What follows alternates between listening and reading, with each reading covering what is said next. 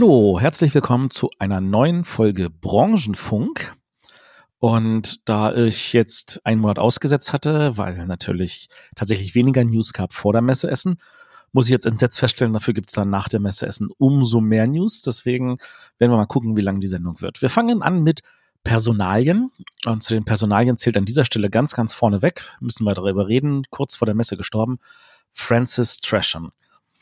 Für alle Leute, die nicht wissen, wer Francis Tresham ist, er ist der Autor von Civilization und der Autor vom allerersten 18xx-Spiel. Und als solcher hat er natürlich ganz, ganz groß, ganz viel ähm, auch dafür gesorgt, was da passiert. Ähm, dass das, wie wichtig es ist, hört man zum Beispiel auch, wenn man äh, die Essen-Folge vom den Brettagogen hört, wo der Nico den Uwe Rosenberg interviewt und der dort einfach mal den Francis Tresham als ein Beispiel für einen Autor nennt und auch entsprechend geschockt ist, als er hört, dass er gestorben ist. Ähm, ich kann in diesem Zusammenhang für Leute, die des Englischen ausreichend mächtig sind, äh, eine Folge vom Heavy Cardboard Podcast empfehlen, die erst dieses Jahr ein Interview mit Francis Tresham geführt haben ähm, was auf jeden Fall ähm, hörenswert ist, weil es tatsächlich auch nochmal einen interessanten Einblick gibt in diese Person. Gut, dann, ähm, das ist jetzt tatsächlich auch schon wieder fast zwei Monate her, äh, aber wenn wir schon über Personalien reden, dann sollten wir über alle möglichen Personalien reden. Äh, Sam Healy, einer von dem großen Dreiergespann vom Dice Tower, verlässt den Dice Tower. Also neben Sam Healy gibt es ja noch Sie Garcia und natürlich Tom Wessel, der als Stirnfigur vorne steht. Äh, und Sam Healy äh, verlässt tatsächlich den Dice Tower, aber aus persönlichen Gründen, weil er sich um andere Sachen kümmern muss. Ähm, ich bin mal gespannt, wie Dice Tower das auffängt, wie sie das ähm, abfedern werden. Lassen wir uns überraschen. Äh, was wir schon in einer unserer Essen-Folgen erwähnt haben, aber ich jetzt an dieser Stelle einfach mal der Vollständigkeit erwähnen will. Äh, Thorsten Gimmler verlässt Schmidt-Spiele. Ähm, das ist für mich auch ziemlich eine Überraschung weil er natürlich äh, tatsächlich Schmidt-Spiele mitgeprägt hat und zu dem gemacht hat, was für mich Schmidt-Spiele heute ist. Ähm, wie sich Schmidt-Spiele weiterhin aufstellt, weiß ich nicht. Ich weiß, dass sie seit einigen Monaten schon nach Ersatz suchen. Äh, wer es am Ende wird oder werden soll, weiß ich allerdings noch nicht, aber ich werde dazu natürlich hier auch berichten. Und eine weitere Personalie, die man definitiv natürlich erwähnen muss, äh, Michael Krenzle, seines Zeichens fast zehn Jahre lang äh, Head of Marketing bei Pegasus Spiele, hat Pegasus Spiele im Sommer verlassen und arbeitet jetzt für Heidelberg.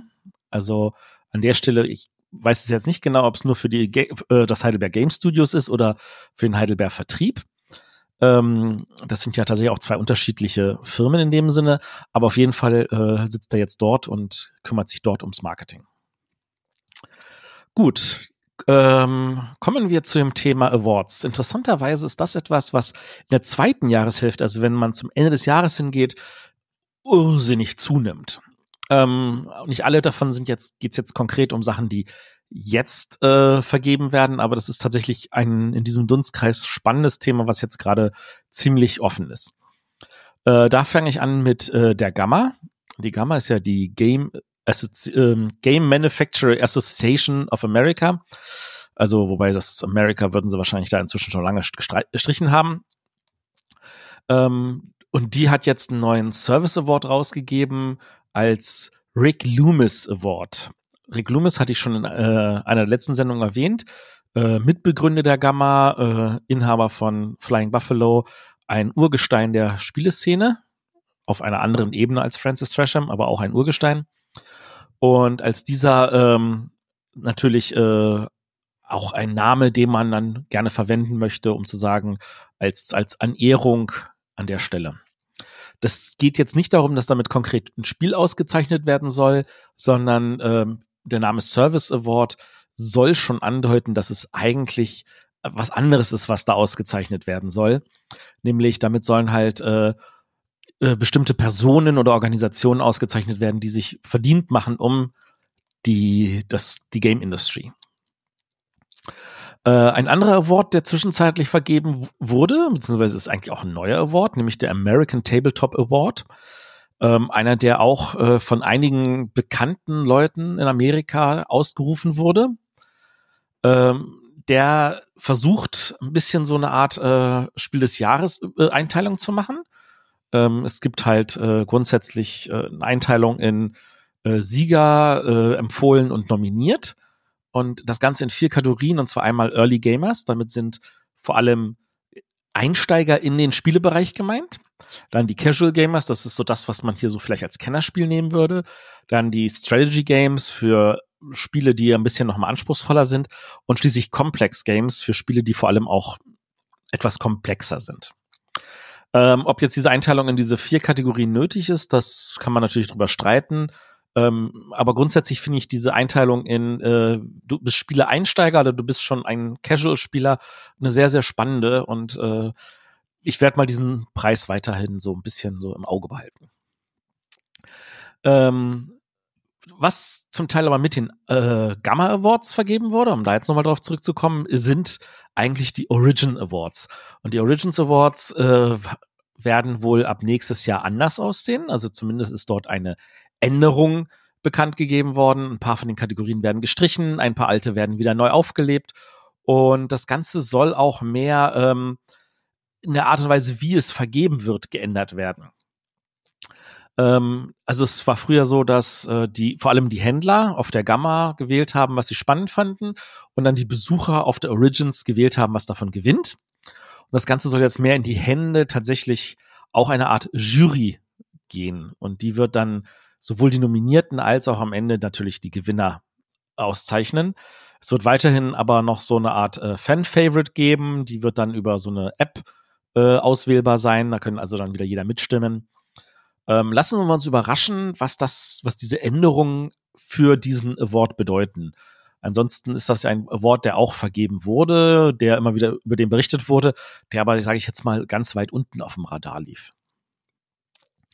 Ähm, in dem Zusammenhang äh, nicht ganz so weit unten auf dem Radar, zumindest wahrscheinlich nicht für Leute, die äh, sonst vielleicht weniger mit Spielen zu tun haben, ist der Innospiel. Äh, an dieser Stelle ein kurzer Disclaimer. Ich war halt in der Innospiel-Jury, ich habe sie jetzt äh, verlassen. Dafür ist, sind halt beim Innospiel aufgenommen worden einmal Diana Dört vom Spiegel und das andere ist Jürgen Karler von der Spielbar. Den Jürgen solltet ihr auch alle kennen. Ähm, also entweder bei spielbar.com mal gucken, was er so Schönes schreibt. Ansonsten hat er ja auch einen Podcast, äh, beziehungsweise er hat sogar zwei Podcasts. Neben dem Brettspielradio hat er auch die Brettspielbar zusammen mit dem Christoph Post von der Brettspielbox. Gut, dann gibt es aber noch etwas anderes, nämlich es gibt in Amerika die National Toy Hall of Fame. Die hatten im äh, September bekannt gegeben, wer dafür äh, nominiert ist dieses Jahr. Und inzwischen sind auch die Gewinner bekannt gegeben worden, also welche Spiele in die Hall of Fame für Spiel und Spielzeug aufgenommen werden. Und da ist es tatsächlich neben den Ausmalbüchern und der Matchbox hat es Magic geschafft, Magic the Gathering. Äh, was total spannend und interessant ist. Ich weiß nicht, nach welchem Prinzip dort gewählt wird. Ähm, ich kann mir vorstellen, also man konnte auch online mit abstimmen, mit Anmeldungen und so, dass natürlich da entsprechend viele Magic-Fans aufgerufen haben. Äh, ebenfalls nominiert waren zum Beispiel Jenga und Risiko, welche es dieses Jahr nicht geschafft haben. Ob sie nächstes Jahr nochmal die Möglichkeit haben, nominiert zu werden oder nicht, muss ich sagen, weiß ich nicht. Ich bin nicht ganz schlau geworden auf der Webseite, aber ähm, bis nächstes Jahr habe ich ja Zeit, um mich da nochmal schlau zu machen, um dann ein bisschen mehr dazu erzählen zu können. Ähm, und weil es ja tatsächlich noch einige Awards gibt, die zumindest im amerikanischen Bereich äh, irgendwie wieder immer wieder erwähnenswert sind, auch wenn sie nie nach Deutschland bzw. nie nach Europa schwappen. Das ist zum einen der Taggy Award. Äh, der Taggy ist der Toy and Game Innovation Award. Ähm, und damit, der äh, findet im Dunstkreis der Chitech statt. Die Chitech ist die Chicago Toy and Games Expo. Ähm, das ist äh, auch eine relativ groß, also das ist vergleichbar mit dem, was wir hier in Nürnberg haben. Haben sie in Amerika haben sie natürlich auch die ähm, New York Toy Fair, aber es gibt da halt noch speziell auch die äh, in Chicago die äh, Toy and Game äh, Expo. Da war zum Beispiel auch die äh, Jury Spiel des Jahres mal mit ihrem Stand. Und in dem Zusammenhang, die vergeben halt auch einen Preis und zwar spezialisiert auf Innovation. Und das sind ganz, ganz spannende Sachen, weil natürlich auch im Spielzeugbereich spannende äh, innovative Sachen passieren. Und da ist Innovation natürlich noch mal größer geschrieben. Ich muss zugeben, ich kenne die meisten Sachen nicht. Aber es gibt auch so ein paar Sachen, wo ich mir sage, ach, schau eine an. Äh, zum Beispiel das Spiel ähm, What Do You Mean? von, was ja bei Hutter erschienen ist, äh, ist da als innovative Visual of the Year. Ähm, aber auch so Personen wie zum Beispiel ähm, Rob Davio ist äh, zusammen mit seinem Team für Heist, was bei Mega Bleu erschienen ist, als äh, Game of the Year Innovative Game äh, nominiert worden. Äh, auch da ist es so, also ähm, zum Beispiel Pandemic, äh, schnelles Einsatzteam ist auf der Nominierungsliste oder äh, äh, Dead Man Tell No Tales The Kraken von Minion Games äh, oder Proving Ground von Renegade, was ja so ein Solospiel ist. Also da gibt es tatsächlich einige Nominierungen. Ich habe keine Ahnung, nach welchem Prinzip am Ende die Preise vergeben werden. Aber ähm, wie gesagt, die, Innova äh, die, die äh, Nominierungen sind jetzt bekannt. So, dann haben wir aber noch den anderen, nämlich den äh, Toy of the Year Awards der Toy Association. Also da geht es tatsächlich auch wieder mehr um Spielzeug. Und das mag jetzt für die einen oder anderen ziemlich langweilig sein, aber das ist natürlich auch, Brettspiele sind ein Teil von Toys für die meisten in diesem Business. Also gerade auf der Business-Seite, da, äh, man, wenn man Nürnberg sich anguckt, da sind ja Brettspiele wirklich gerade mal vielleicht zwei von 15 Hallen. Ähm, da ist also wirklich einiges, was da passiert. Und da ist es so, da kann jeder einfach mit abstimmen. Äh, und eine der Kategorien, die es gibt, sind Spiele. Und äh, was da unter anderem bei Spielen nominiert ist, ist, um es mal so zu sagen, Uno Braille, also für Blinde. Ähm, damit ihr euch also so, so, ein bisschen so vorstellen könnt, was da äh, passiert. Ähm, ein anderes Spiel, das äh, nominiert ist, ist an äh, der Stelle jetzt äh, auch dieses heißt. Das scheint von Megablö, das scheint wirklich bei einigen interessant anzukommen, aber auch ein Miss Monopoly oder ein Pictionary Air. Äh, was vielleicht noch ein paar Leute kennen, ist dann das Ravensburger, von Ravensburger das Disney Villainous. Äh, das, da ist die eine Erweiterung, die neue, mit äh, unter anderem Jafar äh, drin äh, nominiert, aber auch sowas wie Throw Throw Burrito von den Exploding Kitten Machern. Ihr seht, das ist eine sehr, sehr ähm, interessante Mischung. Äh, die anderen Kategorien, die könnt ihr euch ja selber angucken. Wie gesagt, Links sind ja alle in der Beschreibung. So, genug zu irgendwelchen Awards, wo ihr euch an die Nase fasst und sagt, OMG, was gibt es alles?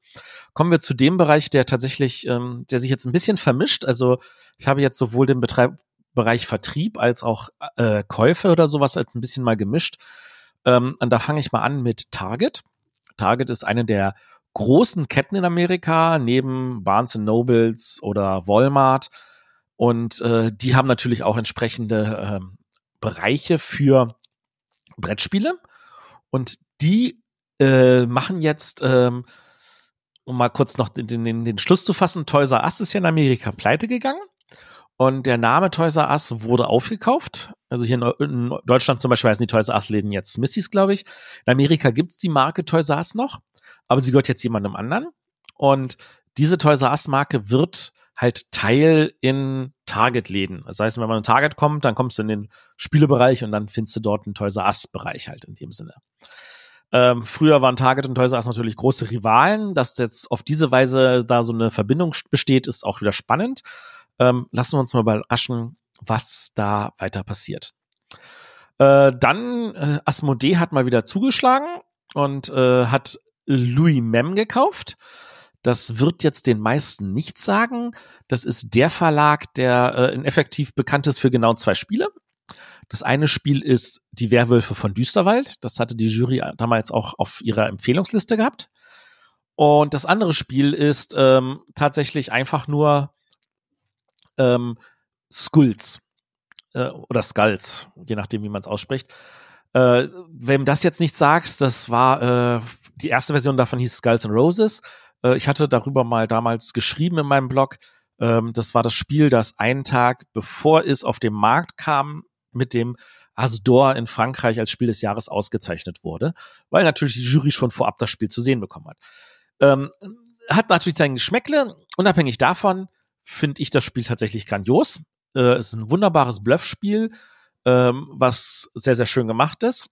Und äh, das, ansonsten hat der Verlag nicht wirklich großartig viel gemacht und dass er jetzt dann einfach sagt, okay, ähm, wir werden eh überall von Asmodee vertrieben, dann lassen wir uns jetzt aufkaufen und sind halt ein weiteres Studio, schadet nicht.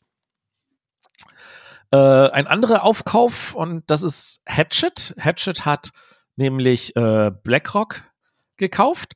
Äh, den meisten wird BlackRock nicht sagen. Das ist ein französischer Distributionspartner. Ähm, äh, wieder kleiner Disclaimer. Ich selber habe auch äh, tatsächlich in meinem beruflichen Umfeld mit BlackRock zu tun, weil das sind unter anderem die, über die ich die Lizenz für Paper Tales bekommen habe, was ja eigentlich bei Ketchup Games erschienen ist. Also was BlackRock macht, ist, es nimmt Spiele, äh, geht zu Verlagen, hilft denen, diese, ihre Spiele bei anderen Verlagen als Partner unterzubringen. Und das machen sie halt für sehr, sehr viele Leute. Ähm, sie kümmern sich unter anderem auch ein bisschen äh, für einige Spiele von Edition Spielwiese. Und dafür ähm, kümmern sie sich halt vor allem auch um den, also sowohl Spiele in den französischen Markt zu holen, als auch Spiele aus dem französischen Markt in die Welt rauszutragen. Diese wurden jetzt gekauft von Hatchet. Hatchet ist ähm, eine große Buchhandelskette. Äh, Hatchet Livre und äh, die, denen gehört unter anderem auch äh, Gigamic. Äh, Gigamic ist auch einer der großen Distributeure in Frankreich. Also da gibt's ja ne neben den bekannten großen Verlagen wie äh, Asmodee und daneben halt Yellow und Matago gibt's halt Gigamic als großen Verlag. Und äh, in diesem Zusammenhang, also haben sie halt auch jetzt BlackRock gekauft.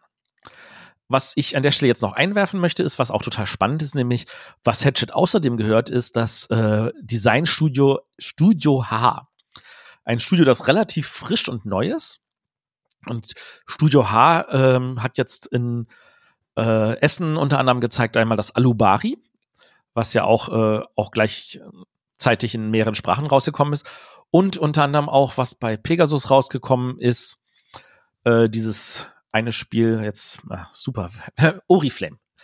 Also ihr seht, ähm, das ist äh, relativ groß. Äh, Studio H ist was Neues, aber der äh, Gründer von Studio H ist einer der ehemaligen Mitbegründer von Matago, der jetzt Matago verlassen hat und jetzt effektiv auf einer anderen Seite wieder arbeitet.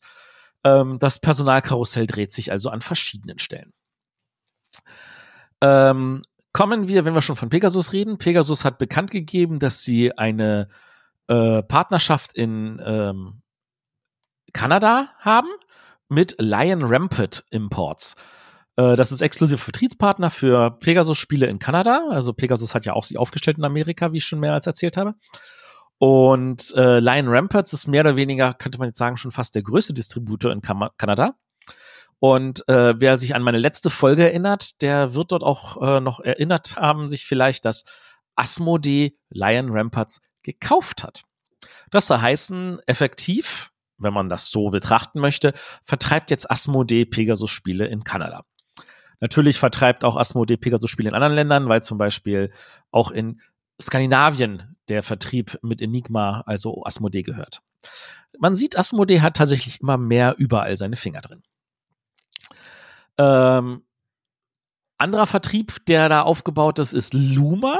Luma ist ja ein, äh, ein, ein auch ein neuer Distributor in, in äh, Amerika.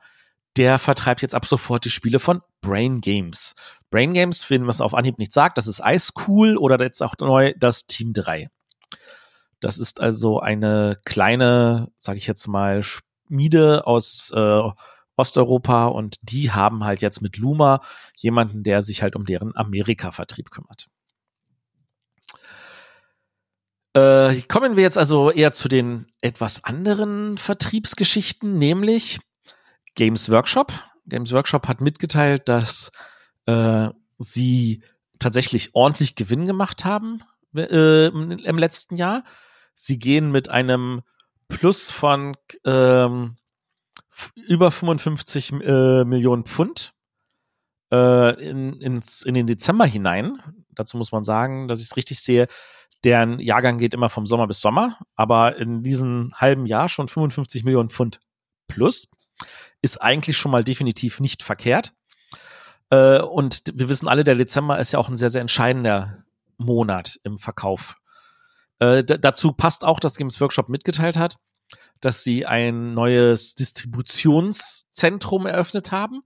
Äh, und wenn man dann Bilder sieht, denkt man sich so, ah ja, hat Google wieder irgendwo, irgendwo was aufgebaut oder Amazon? Nein, Games Workshop hat tatsächlich etwas gemacht. Und das Ding ist ungefähr 17.000 Quadratmeter groß. Äh, irgendwo mitten in der UK. Also Games Workshop ist wieder ordentlich am Wachsen.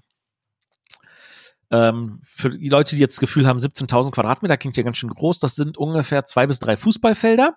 Das ist definitiv nicht klein äh, und das ist für so Vertrieb also eigentlich auch ordentlich riesig. Ähm, wie viel da tatsächlich dann am Ende nur für den, äh, äh, für den UK-Markt ist, werden wir dann noch sehen. Aber ich würde zutrauen, dass sie auch weitere Distribution Hubs überall, auch in Nordamerika und auch in anderen Ländern Europas aufbauen könnten. Ähm, machen wir weiter mit Exploding Kittens. Die hatte ich ja vorhin schon erwähnt, die neben Exploding Kittens ja auch solche Spiele gemacht haben wie Throw Throw Burrito oder ähm, das Bärenspiel. Darf man das Bärenspiel nennen? Bears vs. Babies. Oder auch, äh, was aktuell irgendwie großer, kleiner Hit ist, ist auf einer Skala von 1 bis T-Rex. Es, es sind vor allem halt funnige Familienspiele. Ähm, sie haben halt einen relativ guten Einschlag gemacht, als sie damals auf äh, für dieses kleine Spiel, was nicht wirklich teuer war, ähm, 8,8 Millionen Dollar auf äh, Kickstarter eingenommen haben. Und die haben jetzt einen Investor gefunden, der nochmal 30 Millionen in das Unternehmen investiert. Ähm, das ist eigentlich für den Aufbau der Marke natürlich sehr viel Geld. Damit kann man eine ganze Menge erreichen. Und das werden sie auch unter anderem tun, wenn sie ihre eigene Game Convention machen, die Burning Cat im Mai nächsten Jahres. Lassen wir uns überraschen, wie das dann ausschauen wird. Ähm, ich glaube, darüber hatte ich auch schon mal berichtet. Kommen wir zu Simon. Äh, Simon hat äh, es in drei Anläufen nicht geschafft, äh, von der einen kleinen Börse an die große Börse in Hongkong zu wechseln. Aber jetzt, im, also sowohl im Juli sind sie gescheitert, als auch im äh, also im April, im Juli und auch im Oktober. Aber jetzt haben sie halt im November tatsächlich im vierten Anlauf diesen Schritt geschafft, haben alle Papiere dafür vorlegen können und werden ab dem 19. November an der Stocks Exchange in Hongkong gelistet. Damit ist Simon einer der wenigen Firmen, die tatsächlich an der Börse gehandelt werden. Und in dem Zusammenhang war es sehr, sehr spannend mal zu sehen, äh, wie die Firma tatsächlich aufgebaut ist. Und äh, jeder, der schon mal irgendwelche Bilderchen gesehen hat von irgendwelchen, die Firma kontrolliert die Firma, kontrolliert die Firma, kontrolliert die Firma, ähm, genau so sieht das aus. Ich werde dazu ein Bild auch in die, ähm, in die Show Notes packen. Äh, das ist ziemlich, ziemlich interessant, vor allem, wenn man sieht, wo diese Firmen eigentlich ansässig sind. Also da ist äh, die große Hauptfirma ist auf den Cayman Island, die kontrolliert die Production Limited of British Virgin, welche wiederum die Global Limited auch auf den Cayman kontrolliert, welche dann also irgendwelche äh, Firmen in Delaware und Singapur und äh, das erscheint alles sehr, sehr merkwürdig und interessant und ähm, das, also ich sag mal so, äh, es ist natürlich alles legal. Da will ich auch keine Vorwürfe machen, aber es zeigt, in welche Richtungen sich halt unser Business bewegt, wenn solche Strukturen aufgebaut werden. Und ich bin mal neugierig, was da noch alles rauskommt. So, dann äh, Snakes und Lattes. Äh, hatte ich auch erzählt, die sind ja inzwischen Teil von Amphil Technologies und ähm, die haben das Problem, dass die ihre, die sind ja auch äh, einen, einen sogenannten Stock Market äh, gelistet. Und da, die wurden jetzt, haben jetzt die, das Problem, dass sie wahrscheinlich delistet werden könnten, weil sie ihre Reports nicht rechtzeitig einreichen. Ähm, grundsätzlich, äh, wenn man, wenn man sich nach außen präsentieren möchte, wenn man sagt, gebt mir euer Geld, dann muss man da bestimmte Auflagen erfüllen und äh, eine Listung auf einem Markt gehört dazu, dass man halt entsprechende Reports veröffentlicht. Die können sehr ausführlich sein, die können weniger ausführlich sein. Das hängt immer von der Größe des Unternehmens und auch von dem Markt, auf welchem man gehandelt werden möchte, ab. Und diese haben halt tatsächlich äh, ihre letzten paar Reports nicht eingereicht und haben halt bis zum Ende des Monats noch das zu, äh, zu machen, bevor sie vielleicht delistet werden. Spannende Geschichte. Auch sowas kann es geben. Man muss gucken, worauf man sich vielleicht konzentrieren will. In dem Zusammenhang, äh, weil Snakes Light ist ja eigentlich Grund heraus erstmal auch aus Kanada kommt. In Kanada, ihr merkt schon, passiert sehr viel. Es gibt einen kanadischen ähm, Produzenten von Fernsehserien und ähnlichem, der heißt Entertainment One. Und der ist jetzt, der hat also n, zugesagt, dass er sich jetzt von Hasbro kaufen lässt. Also Hasbro als Spielzeugfirma kauft einen Serienproduzenten und äh, das zu einem Preis von 4 Milliarden Dollar. Und zwar meistens bei solchen Summen heißt es so, ja, folgende Summe gibt's bar und folgende Summe werden wir halt euch in Aktienpaketen geben. Aber Hasbro zahlt das komplett in bar. Nichts Aktienpakete. Dann denkt man sich, oha, die haben aber ordentlich Geld auf der Kante. Nur um dann zwei Tage später die Meldung zu hören, ah, Hasbro verkauft einen Teil ihrer freigehandelten Aktien im Wert von einer knappen Milliarde, äh, um das Cash auch flüssig zu haben für diese Akquise. Äh, nur weil Entertainment One zugesagt hat, muss natürlich trotzdem noch ähm, entsprechende äh, Regulierungsbehörden das auch noch freigeben. Und äh, Hasbro hat auch gesagt, dass falls da keine Freigabe kommt, dann werden sie entsprechende Common Stocks wieder zurückkaufen. Spannende Sache. Mal schauen, wie sich das Ganze ausgibt. Aber wenn äh, Spielefirmen anfangen, sowas zu kaufen, das ist immer spannend. Ich erinnere mich da an die 90er zurück, wo auf einmal äh, Firmen aus dem IT anfingen, andere Entertainment-Firmen zu kaufen. Und die Firma aus dem IT-Bereich ist inzwischen weg, aber die Entertainment-Firmen sind noch da. Hoffe ich, dass es uns nicht so passiert. Und äh, hauen wir noch einen drauf mit Kanada, und zwar Wizard of the Coast, was ja Teil von Hasbro ist, hat, äh, lasst mich jetzt überlegen, wie man es ausspricht, TUC, also T-U-Q-U-E, ich bin mir nicht sicher genau, wie man es ausspricht, äh, gekauft. Das ist eine, ein kanadisches Entwicklungsstudio für Digitales. Also äh, die machen halt äh, digitale Spiele, ähnlichen Kram. Und Wizard of the Coast hat die einfach mal gekauft. Damit haben sie sich effektiv digitales Wissen ins Haus geholt. Und äh, das werden sie entsprechend wahrscheinlich auch nutzen, um da ihren, also ich meine, Wizard of the Coast macht schon lange mit ihrem Magic the Gathering Online und Arena und ähnlichen Kram äh, ganz, ganz viele kleine Türmchen auf und jetzt haben sie halt sich tatsächlich einfach noch ein ganzes Game Studio dazu einverleibt. Mal gucken, wie das läuft. Ähm, kommen wir zum letzten Punkt in diesem Bereich und das ist tatsächlich ein, nochmal eine, eine Mitteilung aus äh, England.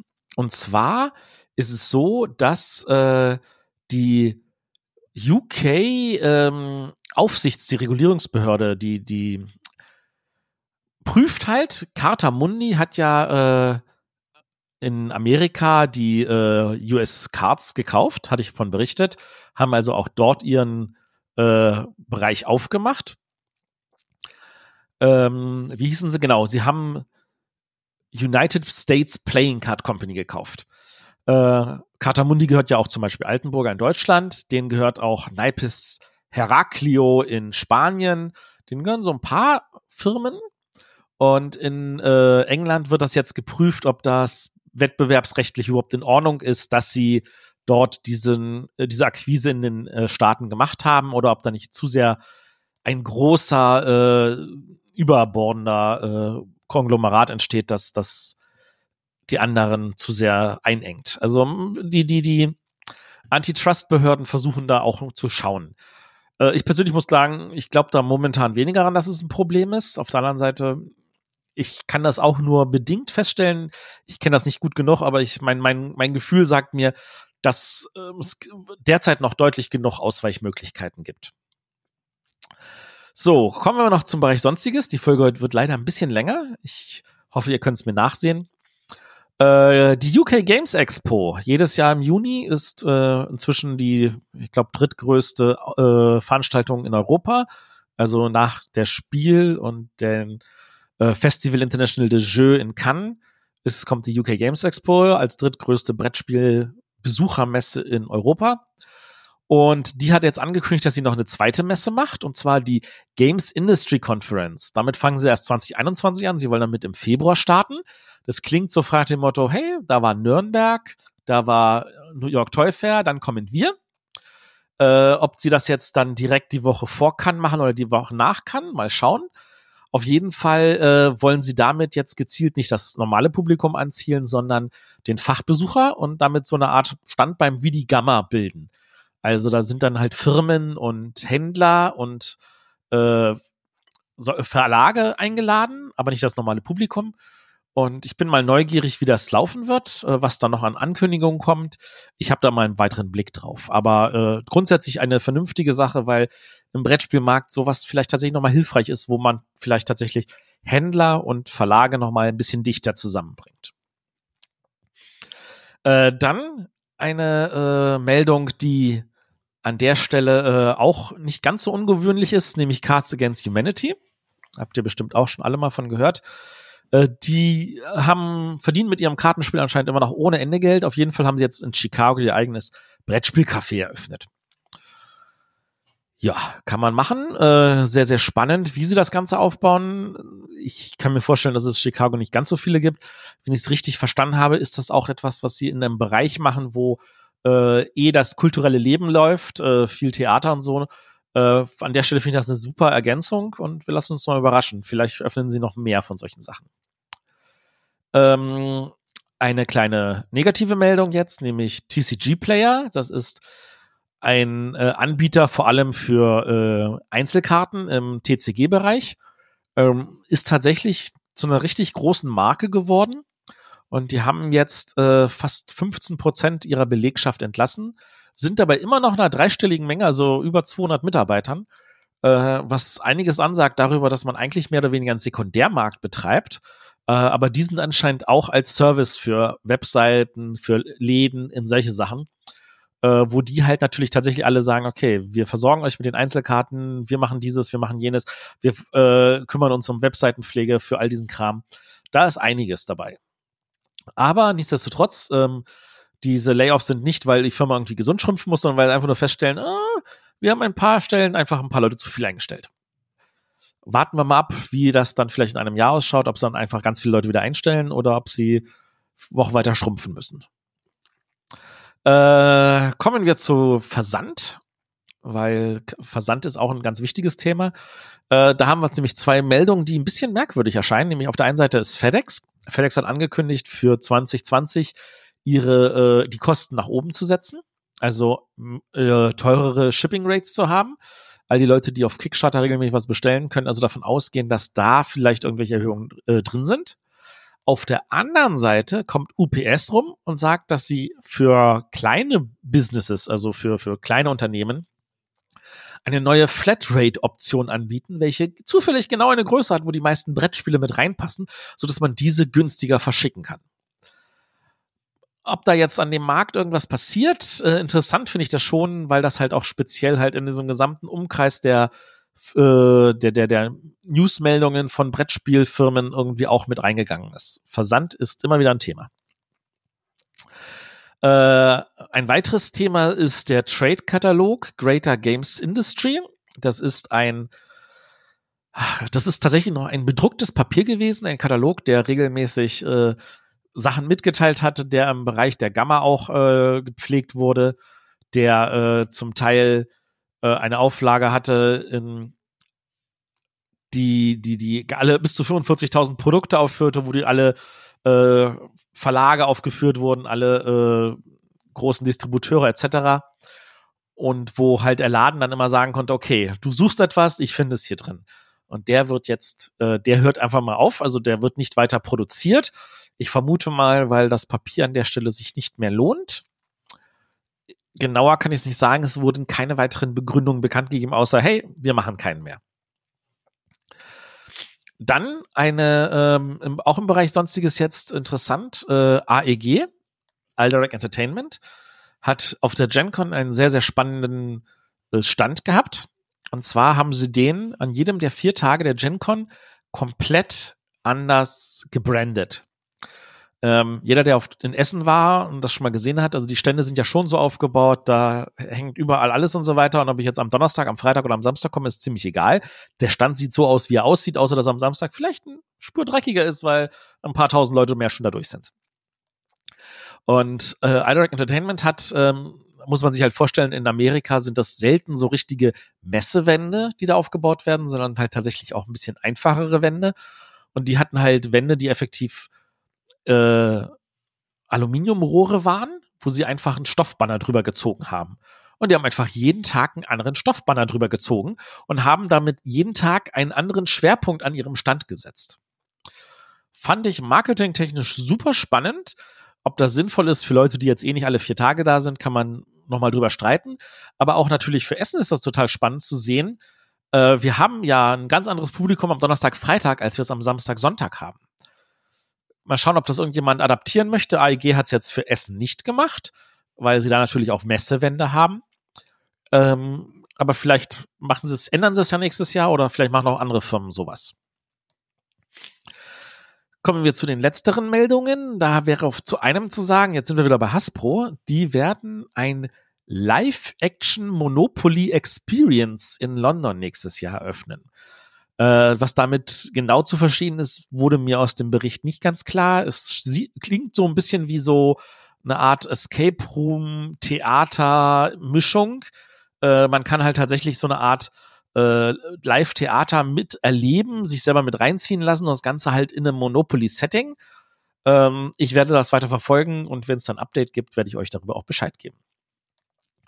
Dann Geek Sun ist auch einer der großen Tischhersteller von denen es ja immer mehr gibt, ähm, der ist äh, beheimatet in der UK und die haben jetzt tatsächlich in Polen eine, ein zweites Standbein aufgemacht, um dem Brexit zuvorzukommen. Brexit ist ja etwas, was tatsächlich immer wieder allgegenwärtig ist. Aber ähm, an der Stelle haben sie gesagt, wir stellen uns zusätzlich halt in Polen auf. Einerseits ist das für uns einfacher im Versand. Zum anderen kommen wir eventuell ein Problem durch den Brexit zuvor. Und die letzte Meldung schließt sich, da sind wir jetzt nochmal in Deutschland, nämlich bei Startnext. Startnext ist ja eine, auch eine Crowdfunding-Plattform, die tatsächlich auch ein paar Brettspiele gefundet hat, bevor Kickstarter nach Deutschland kam. Und wo unter anderem jetzt also PayPal als Bezahlmethode abgeschaltet äh, wird. Auf Kickstarter zum Beispiel kann man eh nicht mit PayPal bezahlen, auch bei Indiegogo geht das eigentlich nicht. Und der Grund liegt tatsächlich in den AGBs von PayPal drin. Und Startnext sagt einfach, dass alle neuen Projekte, die jetzt gestartet werden, akzeptieren kein PayPal mehr. Äh, kann man halten, was man will. Ich kann das ehrlich gesagt sehr, sehr gut nachvollziehen. PayPal hat so ein paar Probleme für das, für unser Business, gerade für Crowdfunding.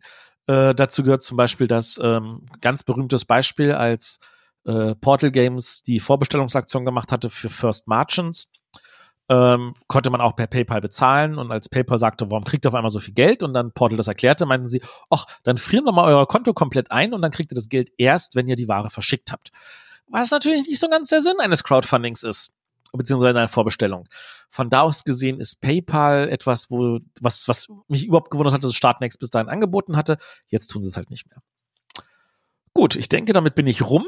Die Sendung ist deutlich länger geworden als sonst. Ähm, ich hoffe, ihr könnt mir verzeihen. Ich hoffe, ihr hattet Spaß. Solltet ihr irgendwelche Anmerkungen, Fragen haben, irgendwas Ergänzendes, bitte einfach in die Kommentare. Ich freue mich oder äh, als Antwort auf Twitter oder auch bei uns im People-Chat. Und äh, ich höre euch dann wieder nächste Woche, wenn es bei den Brettermessern weitergeht. Bis dann. Tschüss.